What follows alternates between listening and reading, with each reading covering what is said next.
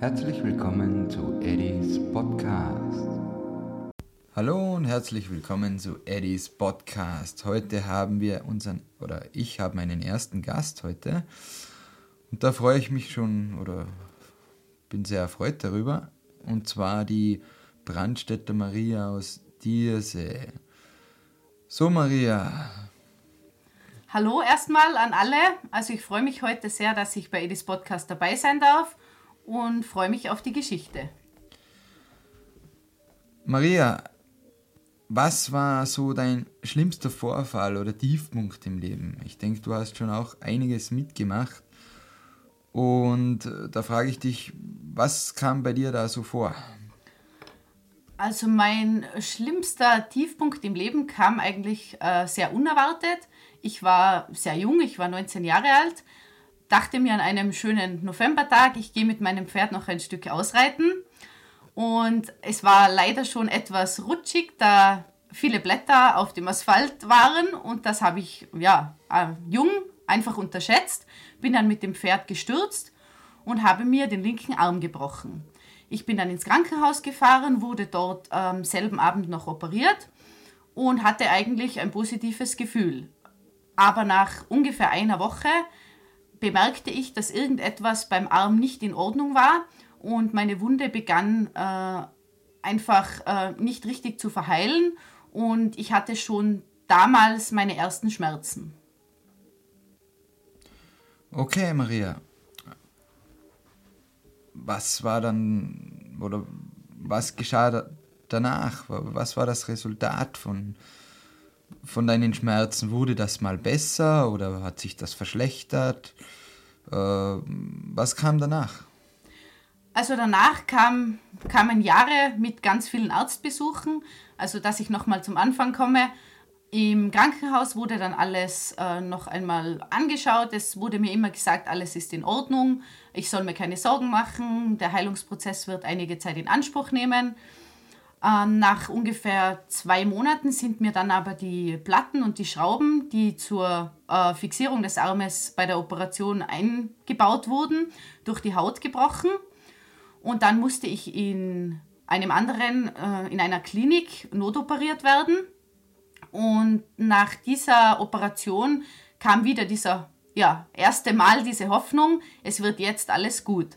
Aber auch dann äh, kam es leider anders. Ich musste ungefähr nach einem halben Jahr das nächste Mal operiert werden und die Schmerzen wurden immer stärker.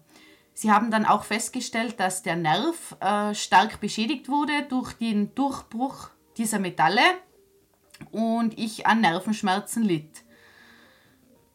Ja, das war eigentlich der schlimmste Zeitpunkt, weil die Nervenschmerzen Tag ein, Tag aus mein Leben bestimmt haben. Da war ich dann ungefähr 21 Jahre alt und mein Leben bestand nur noch aus Medikamenten, ungefähr 20 am Stück, Morphium, Fentanylpflaster und ich war einfach nicht mehr ich selbst.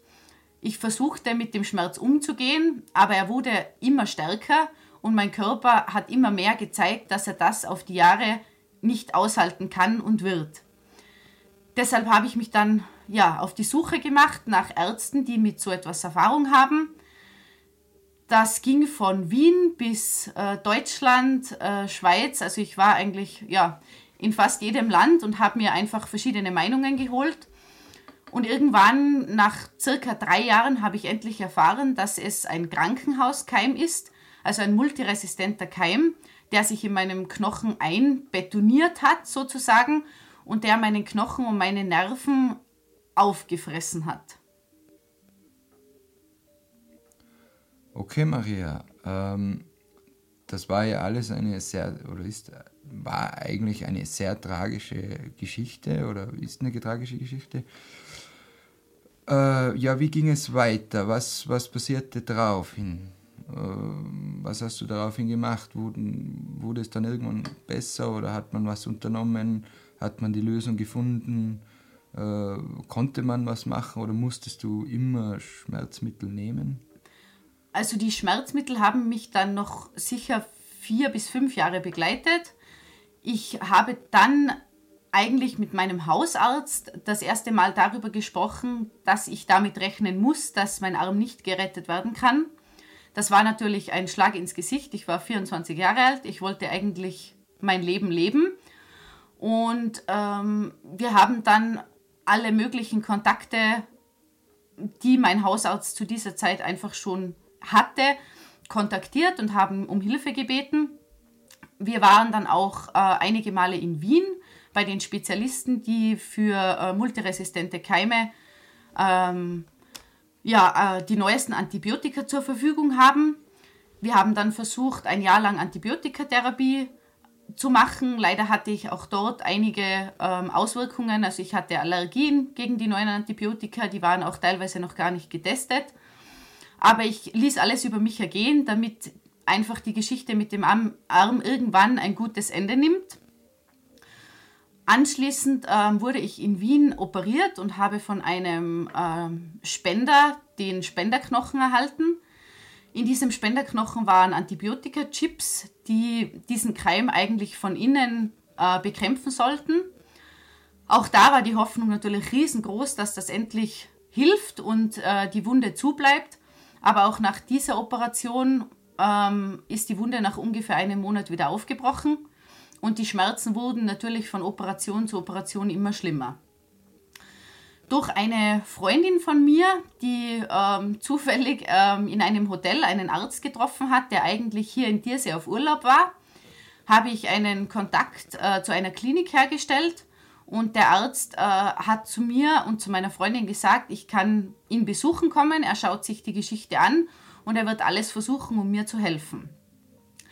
Das war dann auch der Zeitpunkt, äh, wo ich wirklich endlich Hoffnung hatte und eigentlich auch schon mit dem Gedanken dorthin gefahren bin, dass mir mein Arm amputiert wird. Ähm, kurz noch zu meiner Lage damals, ich hatte 37 Kilo. Ich war eigentlich, ähm, ich bin im Stehen eingeschlafen, mein Körper konnte nicht mehr. Und deshalb wollte ich eben jetzt versuchen, in dieser Klinik einen Weg zu finden, um aus diesem Loch herauszukommen. Nach dem ersten Gespräch mit diesem Arzt hat er mir dann gesagt, dass ich ein Jahr lang alles über mich ergehen lassen muss, was er noch versuchen möchte. Ähm, wobei ich ganz beim letzten Punkt ähm, ein klares Nein gesagt habe und der Arzt das auch Gott sei Dank äh, so angenommen hat. Da wollten sie mir ähm, Chips in mein Gehirn einsetzen, die den Schmerz sozusagen unterdrücken. Und ich habe immer gesagt, ähm, ich bin ein fröhlicher Mensch und ich lasse nichts in meinem äh, Gehirn machen, weil ich Angst davor hatte, dass ich im Nachhinein nicht mehr der Mensch bin, der ich immer war. Und deshalb haben wir dann uns gemeinsam dazu entschlossen, eines Tages meinen Arm zu amputieren. Okay, Maria, jetzt, jetzt ist soweit, dass der Arm amputiert wurde. Äh, wie ging es dann weiter? Fielen dann die Schmerzen? Blieben dann noch welche zurück? Äh, wurde es besser? Äh, wie ging es dir auch allgemein mit den Medikamenten? Warst du dann noch halbwegs du selber? Also nach der Amputation muss ich wirklich sagen, ging es mir innerhalb von drei Tagen gut. Also der Arzt hat vor der Amputation zu mir gesagt, es ist für ihn das schlimmste Ereignis, dass er eigentlich, also die schlimmste Operation, die er durchführen muss, dass er einer nicht mal 30-jährigen Frau einen Arm komplett am Oberarm amputieren muss. Und vor allem deshalb, weil er mir nicht versprechen kann, ob die Schmerzen noch da sind oder ob sie mit dieser Operation fallen. Gott sei Dank hatte ich das Glück, dass ich wirklich nach der Amputation eigentlich sofort schmerzfrei war. Natürlich hatte ich die Schmerzen an der Wunde, aber diese Nervenschmerzen, die ich davor hatte, die waren komplett weg. Und ich konnte nach der Amputation, nach drei Tagen, die Klinik schon verlassen, bin äh, mit meinem Stumpf, so wie ich ihn immer nenne, nach Hause gefahren und musste nur noch zweimal zur Kontrolle. Die Wunde ist wirklich schön verheilt es ist nichts mehr nachgekommen und ich bin ähm, dem Arzt unendlich dankbar, weil er eigentlich ja, mein Leben gerettet hat bzw. mir ein neues Leben geschenkt hat. Die Zeit mit den Medikamenten begleitete mich schon noch weitere zwei Jahre, weil ich war ja eigentlich äh, süchtig. Also ich musste die Medikamente langsam abbauen, wobei ich fünf Medikamente gleich nach der Amputation für mich entschieden habe, sofort abzusetzen Also ich habe zwei Tage nach der Amputation fünf Medikamente sofort abgesetzt. Die Empfehlung war es nicht, aber ich habe mir einfach selber positiv zugesprochen und habe gesagt, die stärksten Medikamente will ich jetzt sofort absetzen, damit ich mein eigenes Ich, eigentlich meinen Kopf, den ich immer hatte, der mir dann durch die Medikamente gefehlt hat, wieder zurückerhalte. Okay, Maria. So, Maria, ja, wie, wie lief es dann weiter? Wie, wie hast du das dann wirklich, äh, du hast ja dann eine schlechte Erfahrung, du hast keinen Arm mehr. Äh, ja, wie sieht es weiterhin aus? Hast du dich dadurch äh, negativ beeinflussen lassen? Hast du dadurch irgendwie gemerkt, mein Leben ist nicht mehr so schön wie früher? Oder hast du es doch irgendwie geschafft, aus der Versenkung zu kommen? Beziehungsweise warst du überhaupt in der Versenkung äh, mental gesehen? Oder hast du dich da nie richtig runterziehen lassen? Also nach der Amputation muss ich sagen, habe ich mich eigentlich Gott sei Dank ganz schnell wieder gefangen und habe eigentlich es irgendwie als Geschenk gesehen. Ich habe es gesehen, dass eigentlich mein Leben vor dem Abgrund gestanden ist und durch die Amputation wurde mir ein neues Leben geschenkt. Und das, also diese Einstellung, glaube ich, hat mir sehr geholfen, einfach mit dem Ganzen umzugehen. Ich habe mir auch vorgenommen, andere Leute damit Mut zu machen, wenn sie Krankheiten haben, wenn sie einen Tiefschlag im Leben haben, meine Geschichte zu erzählen, um ihnen einfach ein bisschen klar zu machen, dass man den Weg gehen kann, wie man es selber möchte. Man kann viel vom Kopf her steuern, man kann sich sagen, es ist natürlich gerade ein sehr schlechter Lebenszeitpunkt, aber ich kann das Beste daraus machen und mich selber sehr positiv bestärken. Bei mir war halt mein Bauernhof eigentlich meine Therapie. Ich habe Pferde. Meine Pferde waren schon in der Krankheit, auch danach, mein Punkt, wo ich mir immer positive Energie holen konnte und wo ich auch jetzt einfach jeden Tag, auch ich habe jetzt natürlich schlechte Tage, und ich habe mir das einfach, einfach beibehalten. Ich gehe zu meinen Pferden und wenn es nur eine halbe Stunde ist und hole mir einfach die Energie zurück, die aus dem vielleicht schlechten Tag einen positiven Tag macht. In der Zeit der Krankheit war ich auf jeden Fall am Tiefpunkt, also sehr oft sogar. Ich habe damals mit meinen Eltern mich informiert, in der Schweiz äh, Sterbehilfe zu holen. Das war ungefähr ja, in der Mitte des ganzen, also der ganzen Krankheitsgeschichte. Und ich habe mich aber dann durch meine Tante, die selber seit 30 Jahren MS hatte, die habe ich als Vorbild genommen und habe mir gedacht, die sitzt jetzt seit 35 Jahren im Rollstuhl. Die hat zwar keine Schmerzen, aber sie ist eigentlich nur in ihrem Raum gebunden, kann alleine gar nirgends hin.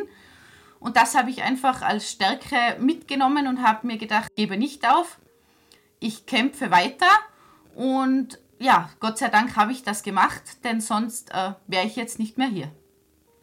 Ja, das finde ich äh, wunderbar, dass du da deinen Weg dann gefunden hast, dass du dich auch selbst so weit gebracht hast, dass du das Natürliche siehst im Leben, dass du aus dem Mut schöpfst, dass du deine Freude auch daran hast und ja, das freut mich einfach sehr. Ähm, hättest du sonst noch was zu dem Thema zu sagen, was für die Leute da draußen positiv wäre? damit sie wieder Mut schöpfen, falls es ihnen auch mal nicht gut geht, damit sie wieder aus ihren Tiefs herauskommen. Ja, also ich habe in meiner schweren Zeit einfach gelernt, dass es, auch wenn es oft einfacher ist, ähm, seine Probleme oder auch seine Krankheit zu verschweigen und zu versuchen, das mit sich selber irgendwie auszumachen, zu vereinbaren, dass es oft und eigentlich die größte Hilfe ist, darüber zu sprechen. Klar, man, also ich habe auch nicht mit Fremden darüber gesprochen, aber man hat vor allem die Familie oder ein paar wenige, denen man wirklich voll vertrauen kann und denen sollte man sich auch öffnen. Weil wenn man das nur mit sich selber vereinbaren möchte, das ist mir immer im Nachhinein leider auch erst aufgefallen, dass dich das irgendwann innerlich auffrisst. Und deshalb sollte man schon versuchen, über das zu sprechen. Ich mache das auch heute, also seit ich amputiert bin. Ich gehe schwimmen, ich mache eigentlich alles mit einem Arm. Und natürlich äh, fängst du komische Blicke, weil ich meine, das sieht man halt einfach nicht oft. Und ich gehe jetzt oft von mir aus schon zu den Leuten und erzähle ihnen einfach kurz, ähm, ich weiß, vor allem bei Kindern, ich weiß, das sieht man nicht oft. Hast du irgendwelche Fragen? Willst du darüber sprechen?